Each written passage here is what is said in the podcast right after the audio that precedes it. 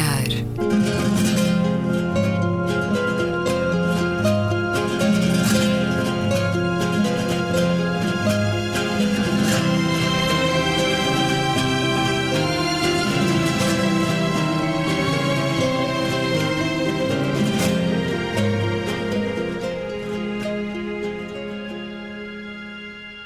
Bem-vindos a um certo olhar. É uma conversa na Antena 2 com Luísa Schmidt, Gabriela Canavilhas, António Araújo e Luís Caetano. Vamos olhar a semana que passou. Olhar arregalado a quê, António Araújo? Uma notícia de Espanha. O governo espanhol vai lançar um plano contra as notícias falsas, as chamadas fake news ou falsas notícias, e penso que é muito oportuno. É claro que o governo espanhol o vai fazer, se calhar, devido àquela questão da interferência ou não dos russos na, na questão da Catalunha. O governo americano não o irá fazer e eu penso que já vamos falar do nosso amigo de estimação, uh, Donald Trump, mas uh, era importante que o nosso governo, eu não vi até agora se, se está. Eh, isto aqui é sempre um bocadinho perigoso, não é? Porque a pretexto de combater as falsas notícias pode haver censura e controle das redes sociais, mas penso que não. Penso que não, que se tudo for feito mais uma vez com uma palavra, duas palavras, aliás, que usamos aqui muito, que é bom senso, acho que isso não vai ocorrer e começa já a bater no Donald Trump? Mas, como é que eles um tencionam fazer isso?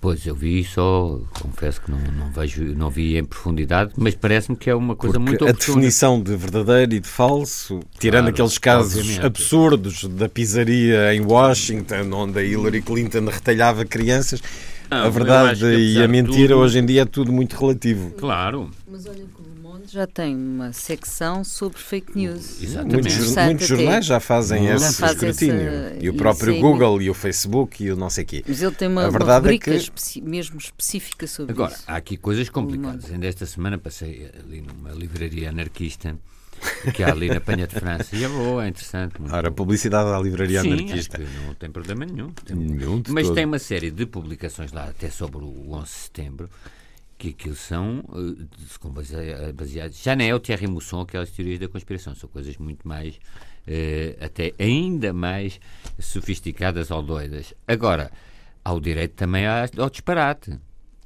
Não é? E agora, fake news é a pessoa disseminar uma notícia que é factualmente é falsa.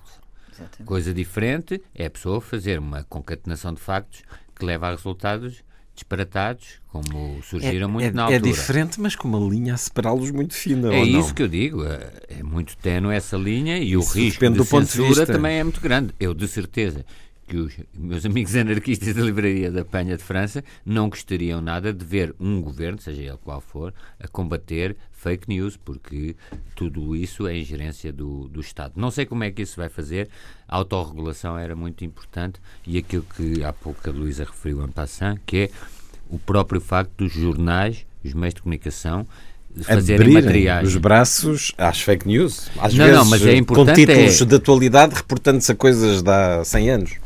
Depende se o título for chamativo e tiver uma componente qualquer que agarre o leitor e que tenha este lado de captação de público. Muitos jornais preferem usá-lo como título e, e, nem que desmanchem o título depois na notícia. Claro. Uh, mas desde que o, o título uh, chame a atenção do consumidor. Ora, olhar arregalado aqui é, Gabriela. Positivo, não posso deixar uh, de mencionar a eleição do Mário Centeno para presidente do Eurogrupo. É uma notícia de extrema importância, porque ter uh, o nosso Ministro das Finanças neste clube tão exclusivo destes 27 Ministros de, das Finanças da Europa, uh, e digo exclusivo porque tem sido um grupo muito coeso em torno de, de, de, de uma visão económica e financeira muito centrada na, na, contenção dos déficits, no pagamento das dívidas e, sobretudo, muito virada para o funcionamento de, de, do sistema financeiro. Uh, e tendo um homem uh, que, foi, que está uh, à frente das finanças de um país cujos resultados da economia estão a dar provas de que uh, a, inversão desses valores, afinal, uh, dá bons resultados económicos. E quando eu digo inversão desses valores, uh, refiro-me a investimento, a, a, distribuição de rendimentos e dar melhores condições de vida às pessoas, que eram, no fundo, princípios e valores que esse clube dos 27, na sua esmagadora maioria, defendia como sendo um enfim, uh, princípios que não uh, eram amigos do crescimento. E, portanto, o facto de ele defender políticas contrárias ao grupo dos ministros das Finanças da Europa e ter sido uh, não só considerado o Ronaldo dos ministros das Finanças, mas, mais do que isso, ser eleito como o presidente do Eurogrupo, é, para já, uma ironia. E, em segundo lugar, para nós portugueses, demonstra que os portugueses têm, neste momento, uma respeitabilidade no plano internacional que demonstra uh, várias coisas que são muito positivas para nós enquanto nação, uh, e entre elas também a nossa capacidade de criar consensos e a nossa capacidade de uh, ir para além da nossa pequena dimensão geográfica.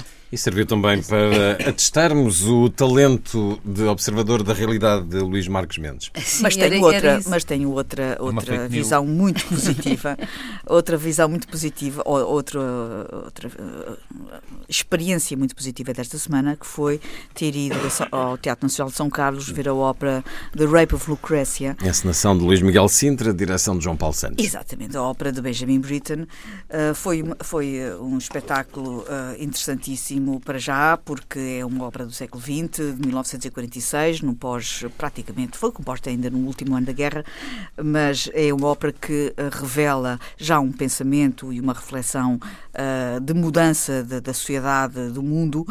Uh, tem, de alguma maneira, uma reflexão da arte, e nós hoje vamos falar sobre isso, da arte como contributo para a transformação do mundo.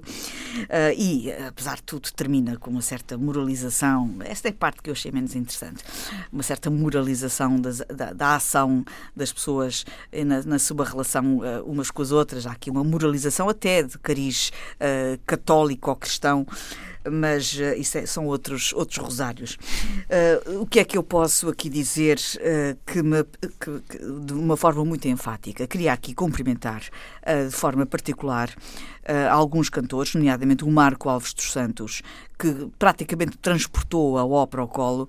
Eh, ele tem um papel relevante porque eh, ele e a Dora Rodrigues, nesta versão da ópera, fazem de coro. O coro na, na, na, no, no, conceito eh, grego, isto é, são os Clássico. narradores do princípio até ao fim, e portanto o papel do Marco Alves dos Santos foi extraordinariamente importante e ele cantou de uma forma muito, muito convincente, com uma voz belíssima e com um grande empenho de, de, de, transfiguração uh, dramatúrgica. Também a Maria Luísa de Freitas, a Lucrécia. De resto, uh, o João Paulo Santos é um mago uh, neste tipo de pequenas óperas de câmara com apenas 12 músicos em palco, 5 sopros, 5 cordas, harpa e percussão. Esta, esta esta capacidade de com um pequeno grupo instrumental e apenas oito cantores em palco realmente contar uma história uh, com música e drama de uma maneira uh, uh, realmente sublime. nota negativa para a encenação, lamento, acho, achei a encenação muito desinteressante. fico Pobre? Muito, não, a questão não é pobreza, porque com muito poucos meios podem-se fazer coisas absolutamente maravilhosas, Sim, mas com mais meios podem-se fazer coisas ainda mais maravilhosas, se calhar. Não, não, às vezes basta ah, uma luz bem aquelas feita. encenações do Met ou de outras Sim, grandes óperas. Basta uma encenação. Hoje, não, hoje vou falar do Met, mas pela negativa. Mas basta às vezes uma luz bem feita e um, e um bom gosto, certo, e uma depuração. É, às é vezes costuma-se dizer que less is more, não é? E isso não significa que seja pior. Uh, a encenação não resultou do meu ponto de vista. Fica até quando no São Carlos? Foi a última récita, mas, mas vai haver mais três récitas em janeiro no Teatro Nacional de São João. Portanto, quem nos está a ouvir a no Porto, esteja atento em janeiro para ouvir esta ópera The Rape of Lucrécia agora um spoiler: a Lucrécia não é violada. Ela Portanto, cede à tentação e por isso mata-se. Por, por, Bolas. por e agora? Agora já não vou ver ao Por Porto. vergonha de si própria e como em desespero por ter cedido à tentação. Luísa Schmidt, o teu olhar arregalado. A juntar aqui à, eleição do Mário Centeno, eh, sobretudo é importante porque alguns comentaristas da nossa praça, já falaste de Marcos Mendes, mas há outros, cascaram tanto no tanto. homem, não é? Sem contar com, com, os, com os uivos que por aí andam eh, a dizer que isto tudo está péssimo, está péssimo. Pois bem, eh, parece que os cérebros da economia da União Europeia eh, têm uma opinião contrária. Já agora eh, gostávamos até que eles explicassem porque é que o elegeram, que é para não ficarmos com a ideia de que os comentários dos comentadores são apenas fundados, são apenas armas de arremesso político e não opiniões fundadas em argumentação. Uh, passando, essa ironia. Passando, passando essa ironia, eu queria saudar aqui o, o importante reconhecimento uh, de, de, Gonçalo Ribeiro Teles pelo Presidente da República, que o, que o homenageou e que o condecorou, e felizmente este reconhecimento em vida uh, é uma figura a quem o país deve imenso e, e, e que realmente uh, deve ser bastante mais atendida hoje na situação do país. porque realmente o Ribeiro Teles foi, tem um sentido de Estado, uma visão estratégica, é um corredor de fundo eh, e, e nós precisamos disso desde, desde as cheias de 1967, que este ano Uh, infelizmente se comemoram, se comemoram se este, mês, este mês e este, este, este ano e este mês. Anos. Ele já nessa altura uh, alertava para a questão gravíssima que é o desordenamento do território do país. E uh, é um problema que ele, para, para o qual ele, que ele que, para o qual ele contribuiu com um, positivamente com, com legislação importante, não nos podemos esquecer que ele está na origem Uh, não só da demarcação das áreas protegidas, como, por exemplo, na própria legislação inicial dos planos diretores municipais e dos planos regionais de ordenamento do território. Foi ele que os lançou nas alturas em que esteve, uh, nas duas alturas em que esteve no governo. Ele esteve logo a seguir ao 25 de Abril e depois voltou no governo uh, de Balsemão em, em 82. E, portanto, nesta, nesta fase era importante relembrá-lo porque estamos num momento em que é preciso repensar o território depois da, da tragédia dos incêndios deste verão um, e da seca e, e, e de, e da, da, da, sobrecarga do litoral, que também uh, foi um dos problemas que ele, que ele tratou. Portanto, um homem da modernidade que olhou sempre para a paisagem de uma forma humanizada e uh, é muito bom que, o, que tenha sido reconhecido com a Ordem do Infante. Queria acrescentar alguma coisa, António? Queria. Eh, queria, porque já agora uma pequena nota, há uma, uma pequena exposição, mas muito interessante, no Instituto Superior Técnico sobre as cheias. Como sabem, o Instituto Superior Técnico, eh, seus estudantes, eh, liderados por Mariano Gago e não só, mas tiveram um papel importantíssimo na, na no apoio às vítimas das cheias, e aquela exposição, sendo pequena e, no fundo, trazendo imagens da, da imprensa, que de certa forma já conhecíamos, algumas do Eduardo Cajeira e tudo, é impressionante ver realmente o que é que significou aquela tragédia. E, como bem disse a Luísa, o, há uma coisa que é verdade em toda a trajetória de vida do, do Gonçalo Ribeiro Teles, não é aquela questão de ter razão antes do tempo. Ele teve sempre razão. E agora e é um vista, homem é? sempre razão, teve sempre razão e teve uma coerência.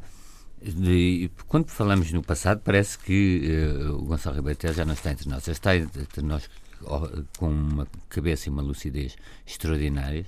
É um exemplo de vida admirável.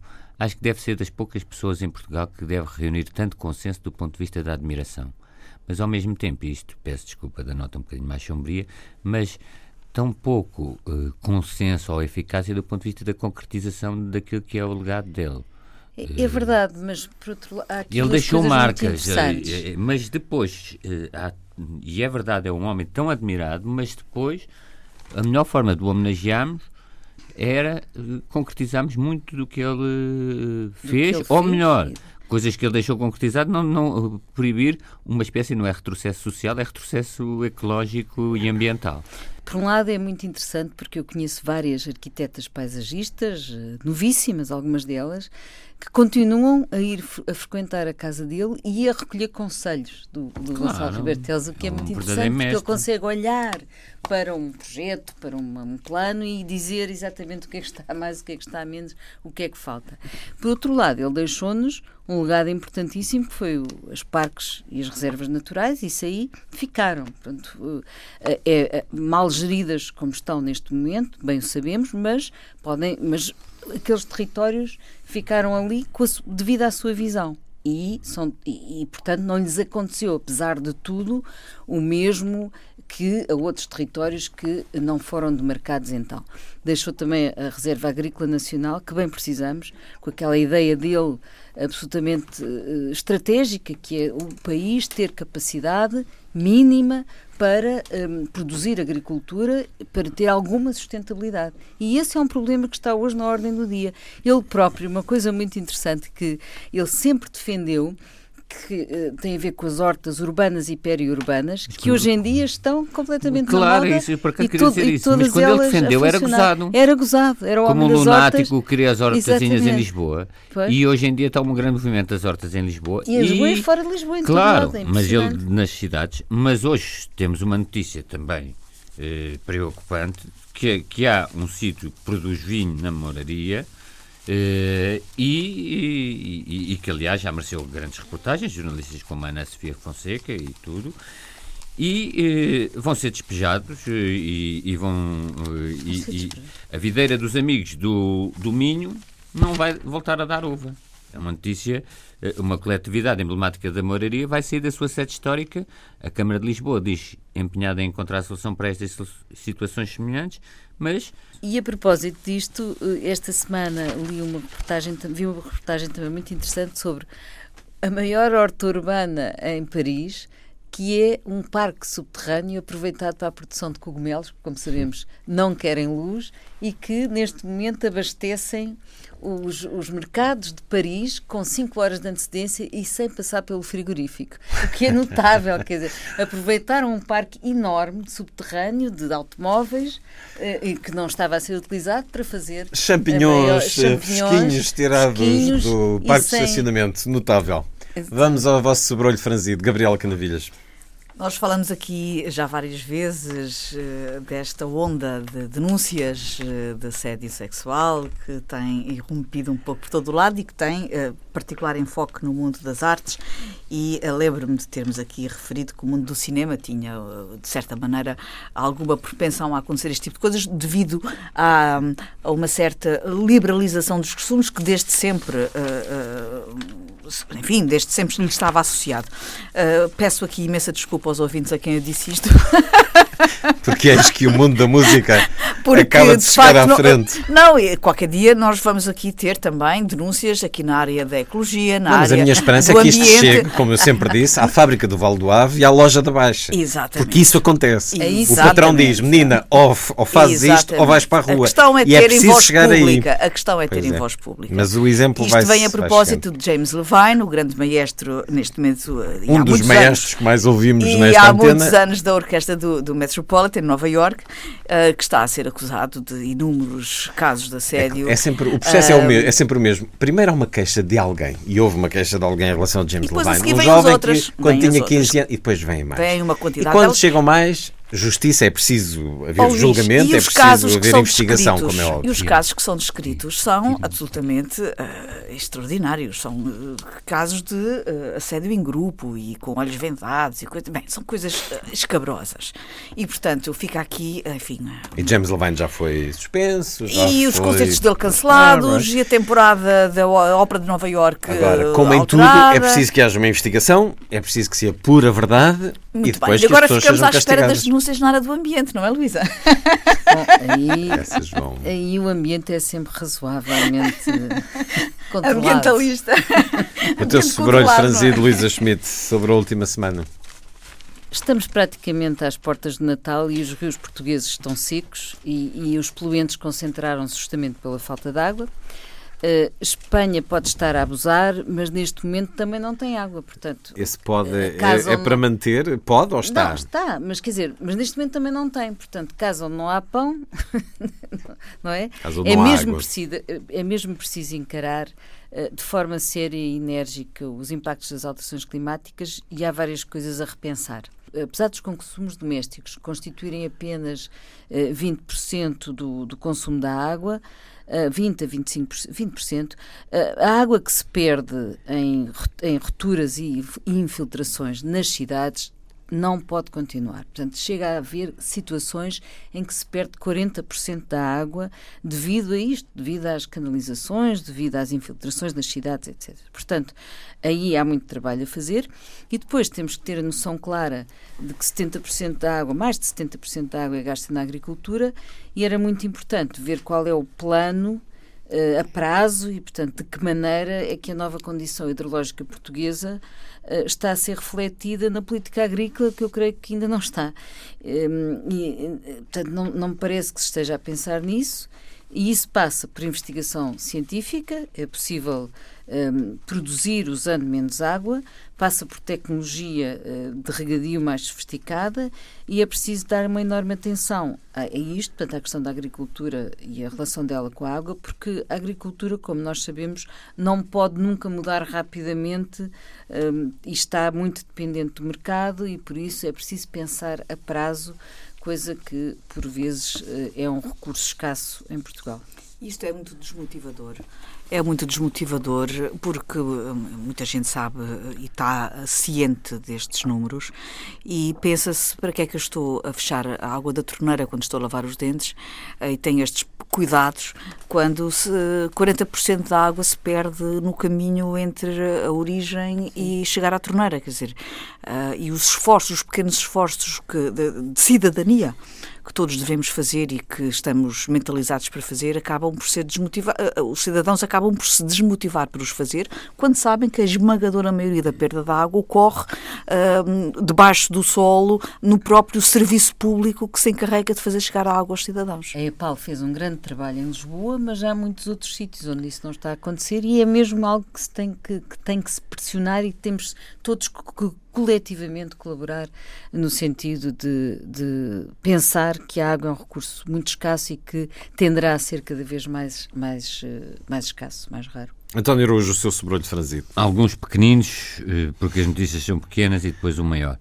Uh, o facto de. Desculpem, eu estou um bocadinho vocacionado para este senhor, mas o facto de Donald Trump declarar o apoio a um candidato, o candidato Roy Moore, que é um candidato republicano ao cargo de senador pelo Alabama, acontece que este candidato republicano já não é suspeito, é acusado de assédio e abuso sexual por quatro mulheres, sendo que uma das vítimas tinha supostamente, aqui temos que dizer supostamente, 14 anos à data dos factos.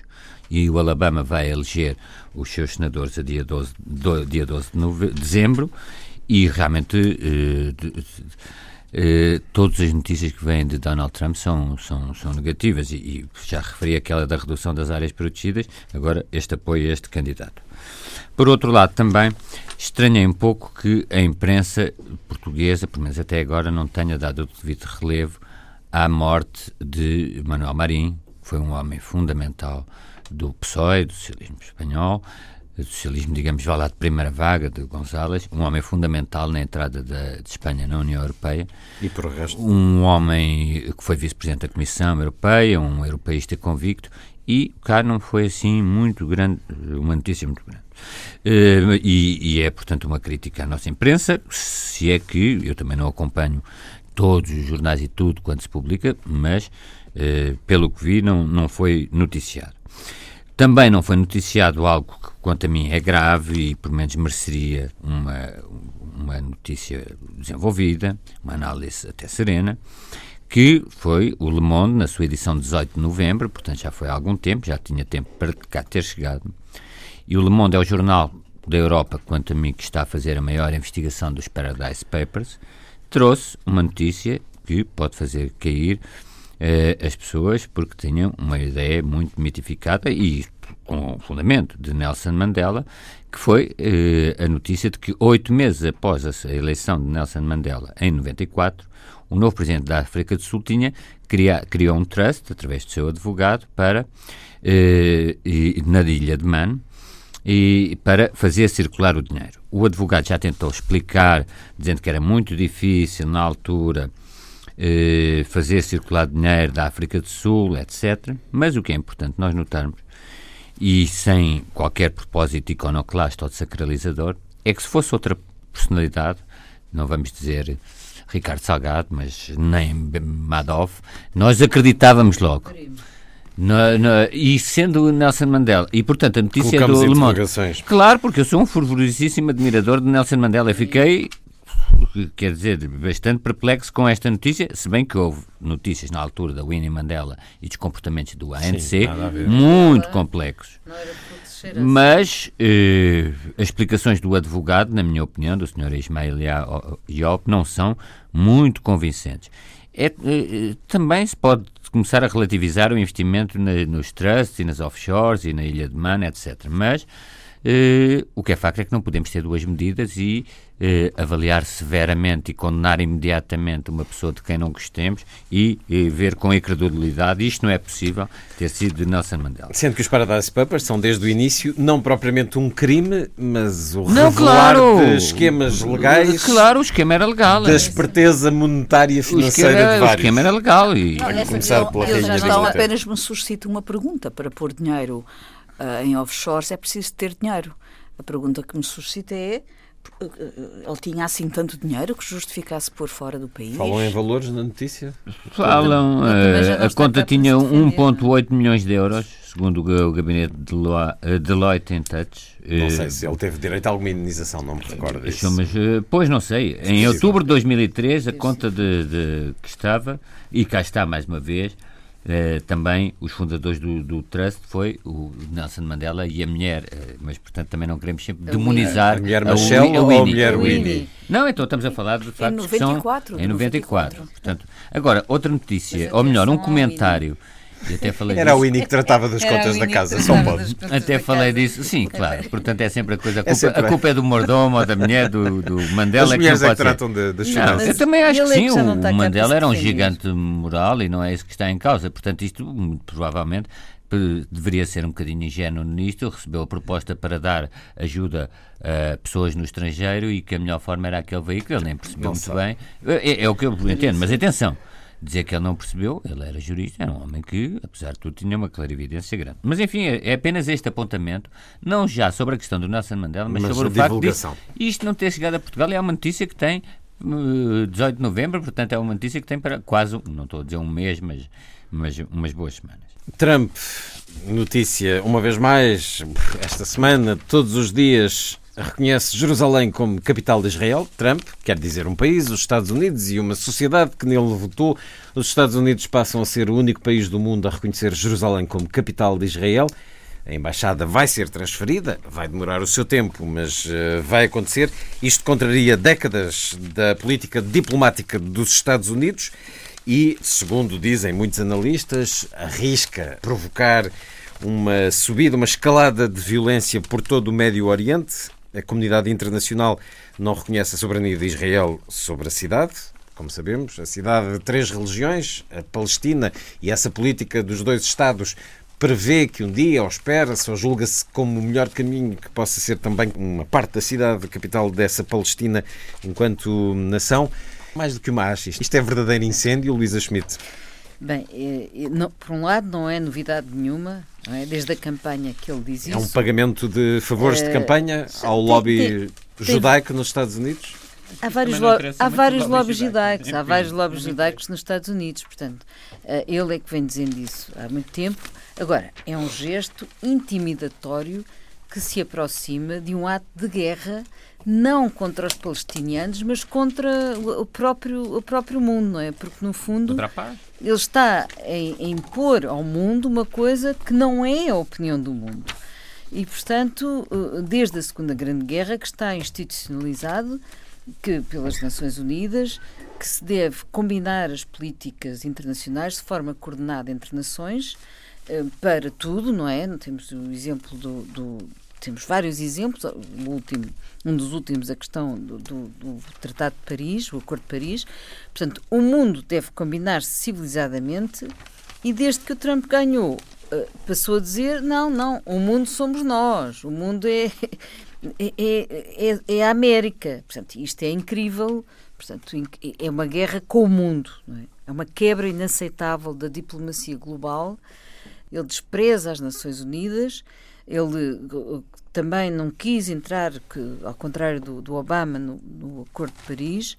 E, portanto, a comunidade internacional tem que reforçar a sua colegialidade e era bom que era bom que de repente aparecessem já vários já estão a aparecer vários outros países a dizer está ali aquele macaco na, ali a dizer estas coisas, mas nós vamos fazer de forma diferente. Ele até acaba por estar cada vez mais parecido com, com o da Coreia do Norte, com o louco da, da, Coreia do Norte. Portanto, o outro manda mísseis e este toma estas decisões. Quer dizer, Gabriel. com a diferença que uh, este, este diz-se e desdiz-se. E é que está, é que este diz-se e desdiz-se. E essa esperança é, é aquilo que que, apesar de tudo, nos pode dar algum alento no sentido em que esta ameaça pode não se concretizar. E mesmo que se concretize. Esta ameaça? Essa ameaça de pôr uh, a embaixada em Jerusalém eu não tenho a certeza que se vai concretizar, porque já não é a primeira Mas vez. Mas a partir do momento em que ele reconhece Jerusalém como capital. E já não é a primeira vez que ele anuncia uh, decisões estapafúrdias e depois não chega a concretizá-las. Não, mas aqui de é resto, a maior a parte. Aliás, não, não, não tenho conhecimento de mais nenhum país pois, que vá pôr é a único. sua embaixada em Jerusalém. De resto, o nosso Ministro dos Negócios Estrangeiros já veio fazer uma declaração nesse sentido. A nossa embaixada vai continuar onde está e, e eh, eh, aliás, todas as, outras, todas as outras embaixadas vão continuar onde estão. Portanto, ele não vai ficar sozinho em Jerusalém, que a embaixada Só se for por questões de segurança, porque essa embaixada em Jerusalém vai ser um alvo para qualquer tipo de radicais. Portanto, eu não, eu não levaria isto muito a sério. Mas com Trump não, não é propriamente é... o pior caminho esse, porque com Trump não estamos já habituados a que que seja sempre o pior. Eu não varia. a sério no sentido como definitivo, isto é, para a semana já vemos que não é Não, não acho, não acho que. Não sei, não, não me parece. Agora, de facto, é destabilizador. Isso é que é o lado mais negativo. Altamente é altamente estabilizador. Porque cria, continua a manter sempre esta situação de, de, de uh, mais uma acha para essa fogueira latente que uh, ele faz questão de manter. E é uma fogueira que é alimentada também por Israel, ou não? É uma parceria com Netanyahu. Mas eu não punha tanta questão ele, ele, ele, ele Os Estados Unidos têm, de facto, aqui uma relação umbilical com Israel. Israel com os Estados Unidos. Uh, e essa relação é para manter, é uma relação. Ou seja, se criticamos tanto os Estados Unidos, devemos criticar também Israel? Não é o mesmo nível de decisão, não é? Eu, eu, aqui o mais forte é os Estados Unidos. E, e quem tem atitude... que manter aqui alguma, alguma serenidade não. e quem tem que dar o exemplo é, são os Estados Unidos, porque Israel tem uma dependência maior, Israel tem, tem, tem uma, uma situação sempre na corda bamba e está sempre no limite e, portanto, tem sempre atos mais desesperados, entre aspas, se assim se pode dizer. Desesperados ou, ou violentos? Ou, está, está mais propenso a atos mais na, na, mais no limite. Radicais. Enquanto que os Estados Unidos têm outro desafogo de, e, portanto, não precisam de atos de, de, de extremos. E aí tem que dar o exemplo de serenidade. E é tudo quanto Donald Trump não faz. E, portanto, eh, estes exemplos eh, vão ao encontro do perfil da personalidade, que é uma personalidade incendiária. incendiária. António. Eu tenho uma perspectiva, eu intuo um bocadinho da, da, perspectiva do Luís, que é uma perspectiva muito condenatória do Estado de Israel, eh, e eu penso que naquela zona não se deve diabolizar de nenhum lado, eh, e o, o que se deveria era precisamente promover mais o universalismo e o contacto. Isto pode parecer mirífico, mas uma vez mais recordo Manuel Marinho, um homem aqui, que foi o pai do programa Erasmus há, há milhões ou milhares. Portanto, de, foi avô de muitas crianças, jovens, um possivelmente, mas jovens que tiveram o programa Erasmus e, portanto, um homem desse devia ter sido melhor recordado na nossa empresa. Mas, enfim, peço desculpa de, de, de voltar. Mas é só para ver um, uma das coisas que ele fez e que aqui... Mas não quero desviar-me agora para o Erasmus, falando da questão de, de Israel. Para já, eu tenho alguma dúvida. Esse, o Netanyahu estava numa situação política complicada e, portanto, esta confusão pode ser que o beneficie. Mas eu tenho alguma dúvida, porque considero que em, em Israel há pessoas muito inteligentes, há ali realmente uma concentração de inteligência há grande. Muitos, há moderados ali. E muitos moderados, que não é do interesse do Estado de Israel, nem sequer do, a não ser se calhar de franjas mais radicais, mas não é do interesse. Mas os moderados não têm vida fácil. Vitimizar, vitimiz, que dá pretexto de vitimização aos palestinianos e grande instabilidade a propósito de uma coisa que não é nada, porque é, mesmo a concretizar-se o pior cenário, será a abertura de uma embaixada de um país que em si busca o isolacionismo no mundo e se calhar também vai buscar o isolacionismo no próprio território de Israel. Mas não é, penso eu, do interesse objetivo do Estado de Israel que haja a abertura de uma embaixada, mesmo que seja uma embaixada importante como a dos Estados Unidos, isolada em Jerusalém. Porquê? Porque isto dá um capital de propaganda e um capital de vitimização aos palestinianos. Legítimo, eu tô, não estou a dizer se é legítimo, mas dá-lhes um capital que Israel tem uma percepção muito grande, até pela delicadíssima situação que ali vive, é, é digamos, a única democracia consolidada. Por exemplo, porque podemos dizer o seguinte: Israel é o único país, naquela zona, e também penso que se calhar não, que tem um, um ex-presidente preso, condenado por um juiz árabe Sim. e preso por questões sexuais.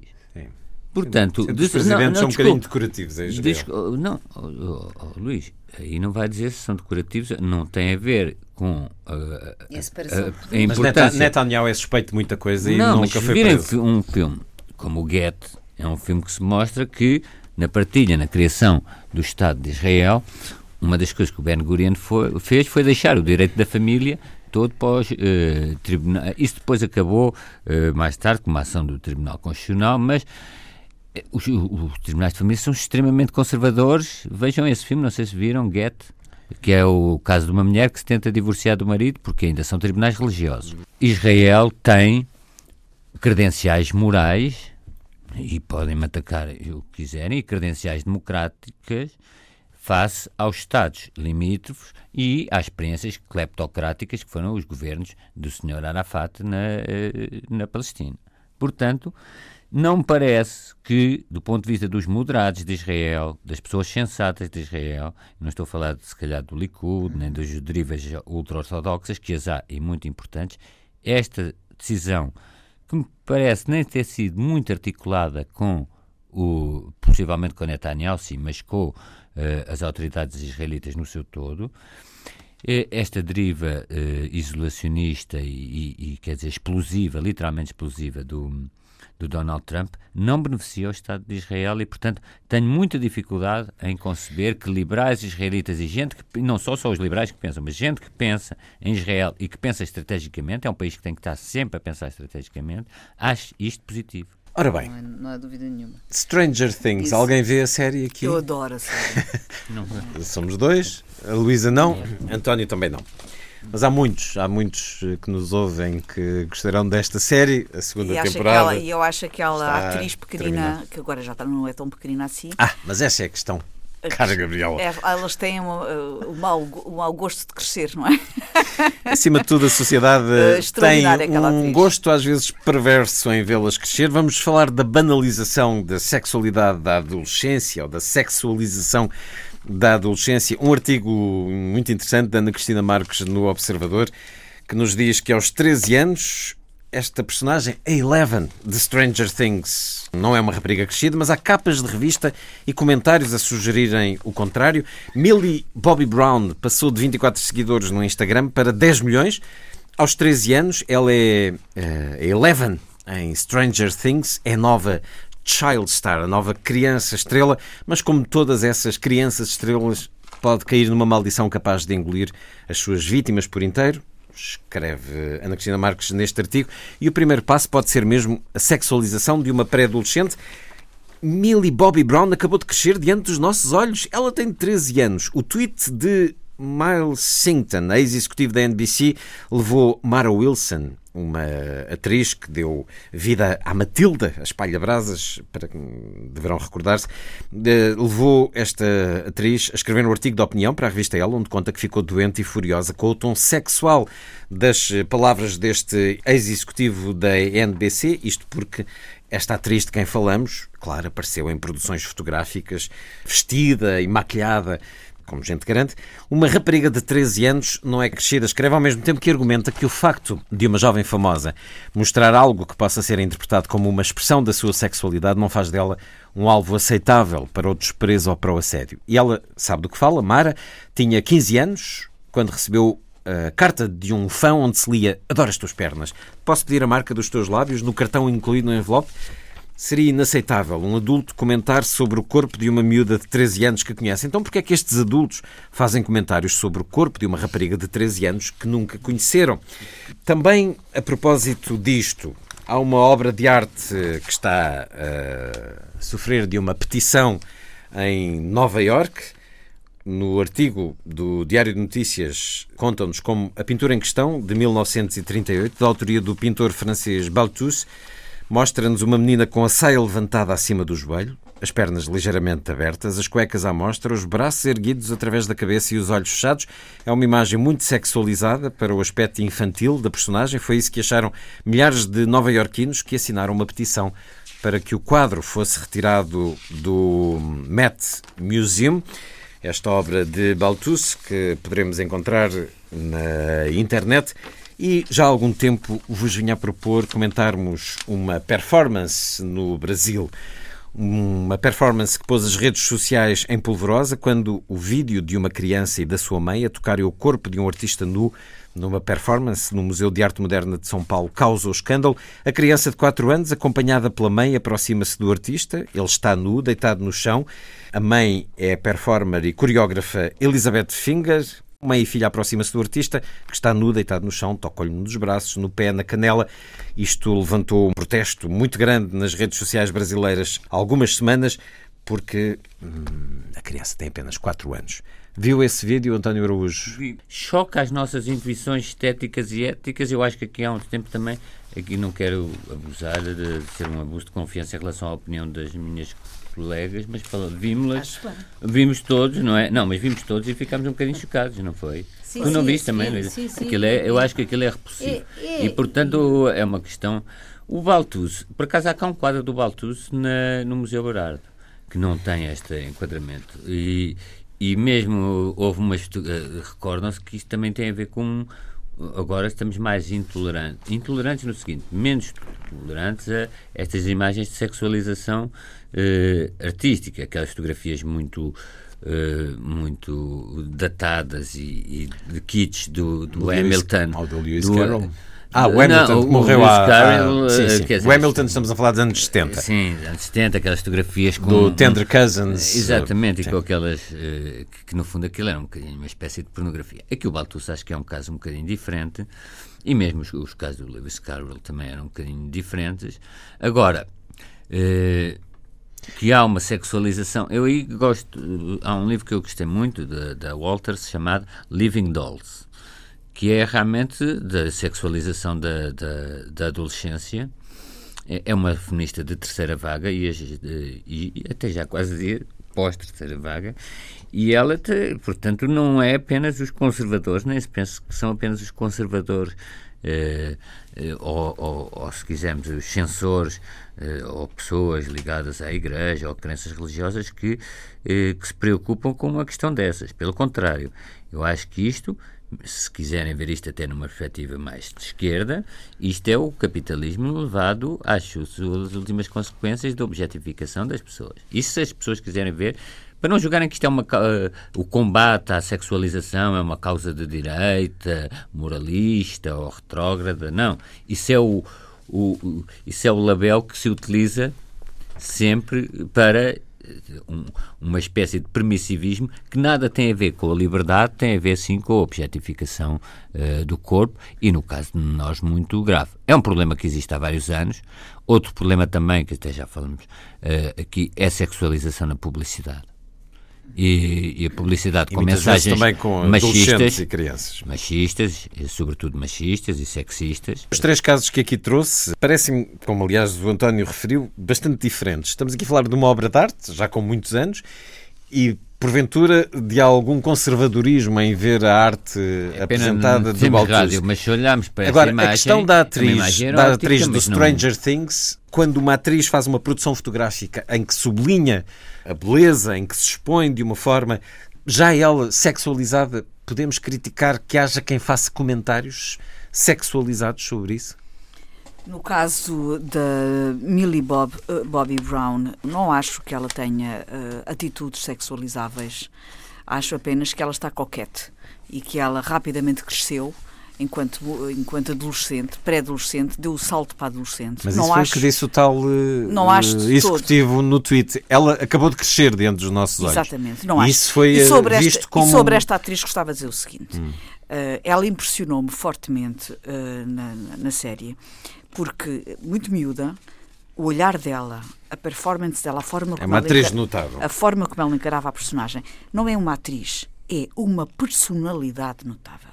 E quando uma miúda com 9 anos uh, incorpora, ou 8 anos, consegue incorporar uma personagem, extravasar emocionalmente da forma como ela o fez, ela tem uma maturidade diferente. Tem uma maturidade especial. Hum. E, portanto, quando ela aos 13 anos tem este aspecto de já de adolescente, eu não acho que ela tenha, que o facto de ela parecer coquete e bonita, que esteja a sexualizar-se. Isto é dizer a uma mulher também, porque estás arranjada, pintada e bonita, estás sexualizada. É diferente, eu não concordo com esta leitura quando, quando uma, uma, uma rapariga, uma mulher, uh, se apresenta sexualizável, é porque está uh, ou estará com poses ou com uh, uma apresentação, deixa-me pôr aqui, é deixa pôr aqui uh, poses de, oferecida. Uh, tem 13 anos, está, em que é que uma fotografia de uma miúda com uma mini saia, bem vestida, está, está sexualizada. A pergunta é se não é a Agora, própria indústria dizer, a puxar por essa sexualização. Agora, nós temos exemplos, nós temos exemplos de manequins, manequins aos 14 anos, aos 14 anos, essas sim, eh, que entram numa profissão em que a sua, o seu corpo é usado, evidentemente, como cabide de roupas e que passam uh, na passarela e em, e em uh, projetos uh, fotográficos em que são, pela natureza da sua profissão, o seu corpo é visto, fotografado de múltiplas formas, e uh, aí não sei se se pode uh, considerar sexualizável ou não, mas é visto uh, de uma forma quase desnuda. poderás dizer, e eu aqui sublinho, se calhar, é nesses casos parece-me um abuso que uma miúda tão nova, que o seu corpo seja visto dessa forma. Agora, eu não sei o que é a palavra sexualizado. Para mim, sexualizar é a leitura que eu faço é expor o corpo feminino de uma forma em que, que, que está a, a, a, colocar de, de, uma forma em que. É convidar ao desejo, é, sexualizar. Muito obrigada, Luís. É, é nesse sentido. Apenas mostrando-se bem arranjado ou mostrando-se de uma forma coquete, não, não, não, não, não, não vejo dessa forma negativa. Agora, relativamente ao Balthus, este quadro que eh, é objeto de uma petição e que está a causar repúdio a sua presença numa exposição, em que se vê uma, uma miúda com 10, 12 anos, 13 anos talvez, uh, com a perna levantada e com as cuecas à mostra e, portanto, numa, numa cena claramente sexualizante, é um quadro de 1938. E é aí que eu gostava aqui de apontar. Nos anos 30, uh, a postura, a, a, a, leitura que se fazia uh, de, destas coisas era diferente daquela que se faz hoje. Não posso dizer que concordo, mas hum. era diferente. Uh, Lembrei-me do João César Monteiro no filme Silvestre, final dos anos 70, com Maria de Medeiros, também com 13, 14 anos, nua no mar. do Baltus foi assim. Uh, João César Monteiro não se esqueçam que a Lolita, por razões estéticas, era talvez. ter entrado nesse filme. Ah, não sim? se esqueçam que o Nabokov foi escrito, foi escrito também nos anos 50 ou 40. Hum, agora a, uh, a leitura do Baltus há, foi assim. Há outras, não... há épocas Bom, em é... que a, a, infância ou a pré-adolescência era, era aceitável nessa altura. Hum uh, leituras mais sexualizadas uh, de, de, das miúdas. E achas que agora não é? Eu, eu, eu, uh, hoje em dia a sociedade já amadureceu e cresceu, evoluiu felizmente para fazer uma separação e, e, e, fazer uma penalização desse tipo de leituras. Felizmente hoje há essa, esse amadurecimento. Em relação ao quadro de Balthus, eh, criou-se uma histeria completa e total. É um fundamentalismo moralista sem sentido nenhum. Quem não quiser ir ver, não vai. Portanto, agora criar uma caça às bruxas é ridículo. É um quadro, portanto, é um, é um quadro. quadro. Quer dizer, a grande questão não, não é se o quadro estimula a pedofilia ou não. Sempre houve a sexualidade da infância, a sexualização da infância. Até se nós pensarmos em algumas estátuas gregas, eh, era isso que faziam, não é? Portanto, eh, é uma coisa que tem que ser olhada do ponto de vista ético de uma sociedade que decide recusar isso. Agora, criar este bruá à volta de um quadro. É, é, Há aqui um risco, é o Metropolitan é, recebe dizer, mecenato vário se, e não, os americanos espera. conservadores podem cortar esse mecenato se houver uma reação então, negativa da sociedade. mas é ridículo e é completamente claro. idiota, porque se porque entramos... se é assim, temos que tirar já, o Marquês de Sade das bibliotecas. Exatamente, olha, para já se entramos no esconder e no proibir, estimulamos o voyeurismo e a curiosidade imediatamente. Levine, não... Entramos no esconder e no proibir, estimulamos imediatamente o contrário, que é o voyeurismo e a curiosidade. Há o exemplo do Courbet, aquele quadro que o, que o Lacan teve eh, esse quadro muito tempo, com os mulheres com, com, as pernas afastadas. E em França o que fizeram é, é que o puseram no Museu d'Orsay, está exposto num sítio onde todas as pessoas que entram ali sabem o que é que vão ver e, portanto, se decidem e decidem se entram ou não. Portanto, é ridículo vir focar no quadro, quando qualquer pessoa, ainda por cima hoje, como estávamos aqui a falar, na internet ou na, ou na publicidade, qualquer pessoa vê o que quer. Quer dizer, e então um, a, a, indústria da publicidade mostra sistematicamente o corpo dos jovens e até das crianças, portanto, e ao mesmo tempo reivindica uma liberdade quase sagrada em relação a si própria. E isso é que eu acho que, portanto, há aqui dois lados. Por um lado, esse do, do, da, da pintura acho completamente ridículo e acho que é uma coisa que não tem sentido nenhum. No caso da publicidade, uh, acho que ela devia ser muito mais debatida e, e discutida e contrariada até mesmo dentro dos meios publicitários e, e acaba por ter uma arrogância e uma autonomia enorme uh, porque se instalou numa maneira, num modo em que nada a relativiza, não é? E uma pessoa não pode hoje em dia quase proteger-se da publicidade. Aqui sobre a Millie Bobby é Brown, ética. tu achas é que deve-se criticar fortemente e... qualquer tipo de comentário que sublinha a sexualidade da atriz quando faz este tipo de produções fotográficas? É, é, muito nova, tem 13 anos. Acho que é uma, é uma decisão ética de, da sociedade uh, admitir isso ou não. Acho que esta exploração uh, excessivamente sexual não é. A publicidade, por vezes, tem isso. Alguma publicidade de lingerie, por exemplo, utiliza muito adolescentes. E isso é, é, é uma, quer dizer, é uma, é um, tem que ser, tem, tem que haver uma responsabilidade social da própria publicidade, da ética. Acho que a exploração do corpo infantil e de pré-adolescente é, é, excessivo e, e, do meu ponto de vista, a sociedade não, a sociedade deve eticamente decidir que assim não seja. Cada um destes casos que eu introduzi no início é um caso não vos ouvi sobre esta criança de 4 anos que toca com a mãe, a performer e coreógrafa não, aí... Elizabeth Finger, num corpo de um homem nu no chão, neste Museu de Arte Moderna de São Paulo. Isto também teremos, também é voltaremos certamente mãe, é? à, questão da provocação da arte contemporânea, que acha que para existir tem que provocar, tem que incomodar. Incomoda-vos esse vídeo que vimos? Não, o António de, falou, mas não vos ouvi. Em relação a isso, a mãe estava com a criança e, portanto, houve ali uma decisão da mãe ir lá O museu diz que as pessoas estavam avisadas do que se ia passar. Pois, hum. há determinadas coisas que são de uma fialdade e de uma estupidez estupidez enorme, de um péssimo gosto e de falta de qualidade, foi o que eu achei uh, nessa, nessa, nesse vídeo que vi. E aí a pessoa tem de tomar a decisão de frequentar ou não. Eu nunca frequentaria. Mas há também Agora, um olhar crítico não, da sociedade sobre o, o uso quero... de uma criança de 4 anos. Sim. E aí exerce essa voz crítica. Sim, claro, mas não a, mãe, deve. a mãe é que levou. Portanto, quer dizer, não vale a pena estarmos a. a, a ela decidiu não, fazer isso, isso, não é? legítimo da parte da mãe. Pois, a, a sociedade é tem mecanismos é contra isso. Vamos lá, preparar as crianças também para a leitura ali era sobre um, a arte. um happening, era, era uma, uma, uma performance. Uma performance e uh, enraiza numa linguagem uh, que é uh, chamada arte colaborativa, em que a própria realização e concretização artística exige a participação do público e, uh, pronto, não, é, é, dessa colaboração com o público que resulta o, o objeto da arte final. Sim, mas o público olhar para uma criança de 4 anos a gatinhar e a tocar num homem nu facto de, é um bocadinho... O facto desse objeto artístico, dessa, dessa performance artística envolver um homem nu e uh, uh, uma das pessoas que estava a colaborar e a mexer e a trazer ao seu lado uma criança de 4 anos e essa criança ser filha uh, dessa pessoa, a responsabilidade é dessa mãe, claro. não é?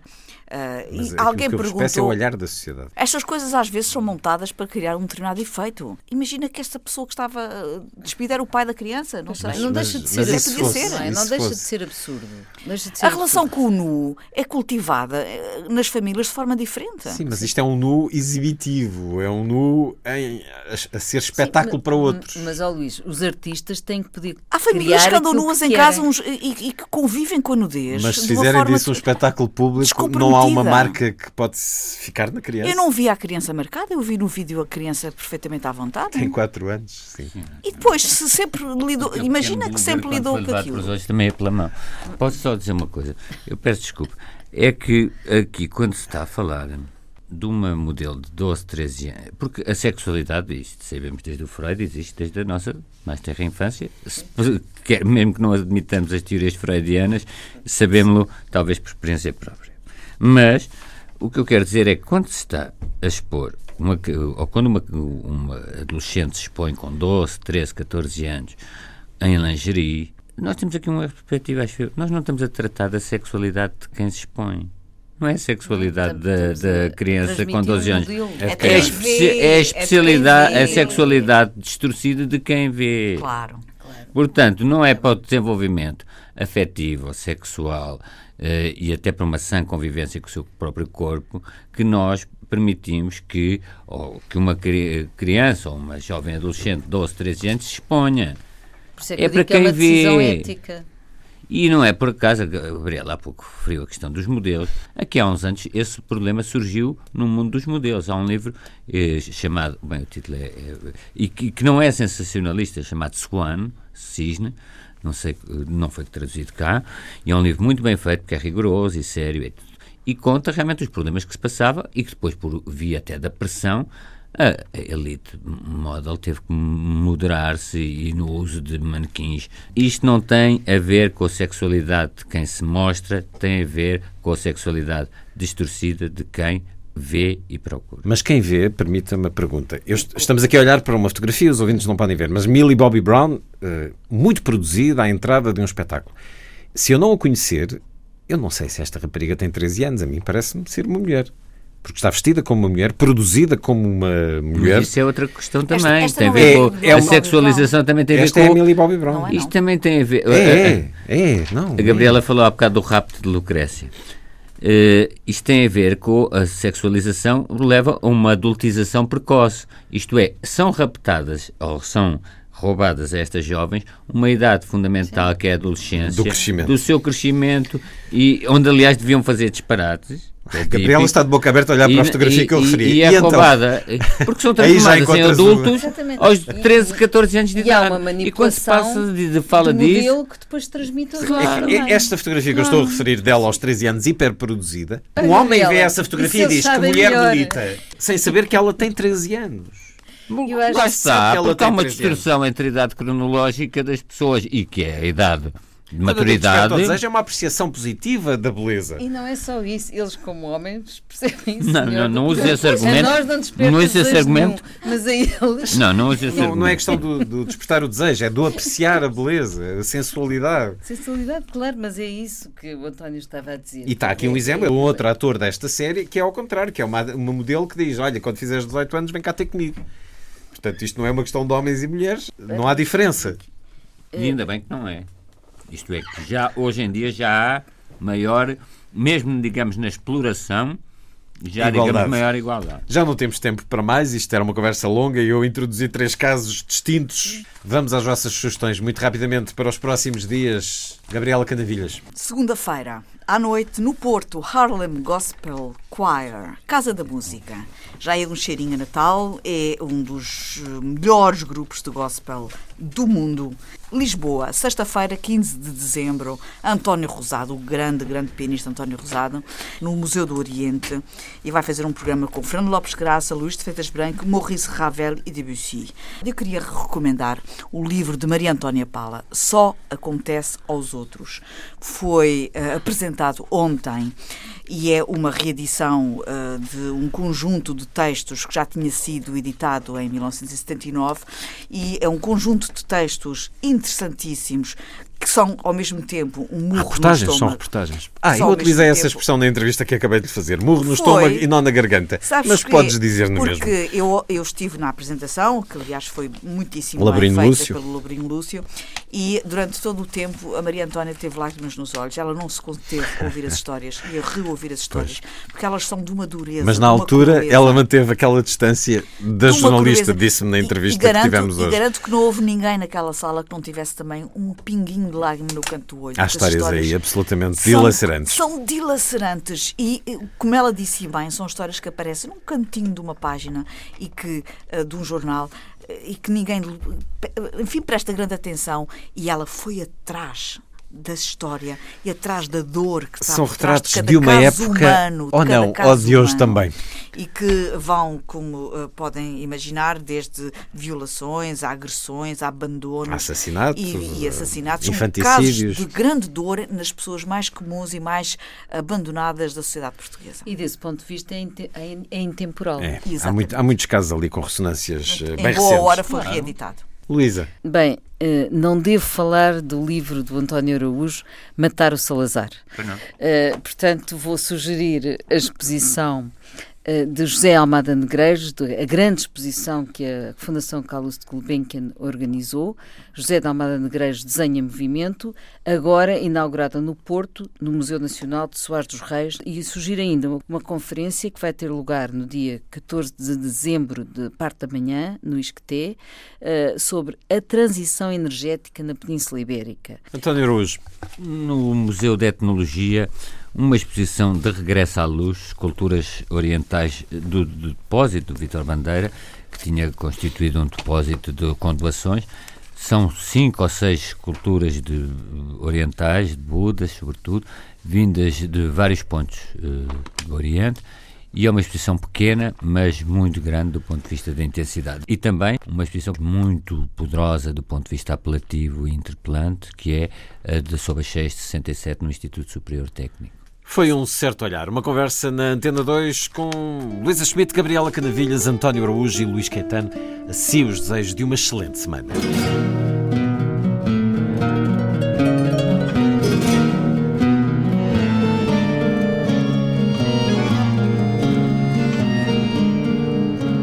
Um certo olhar.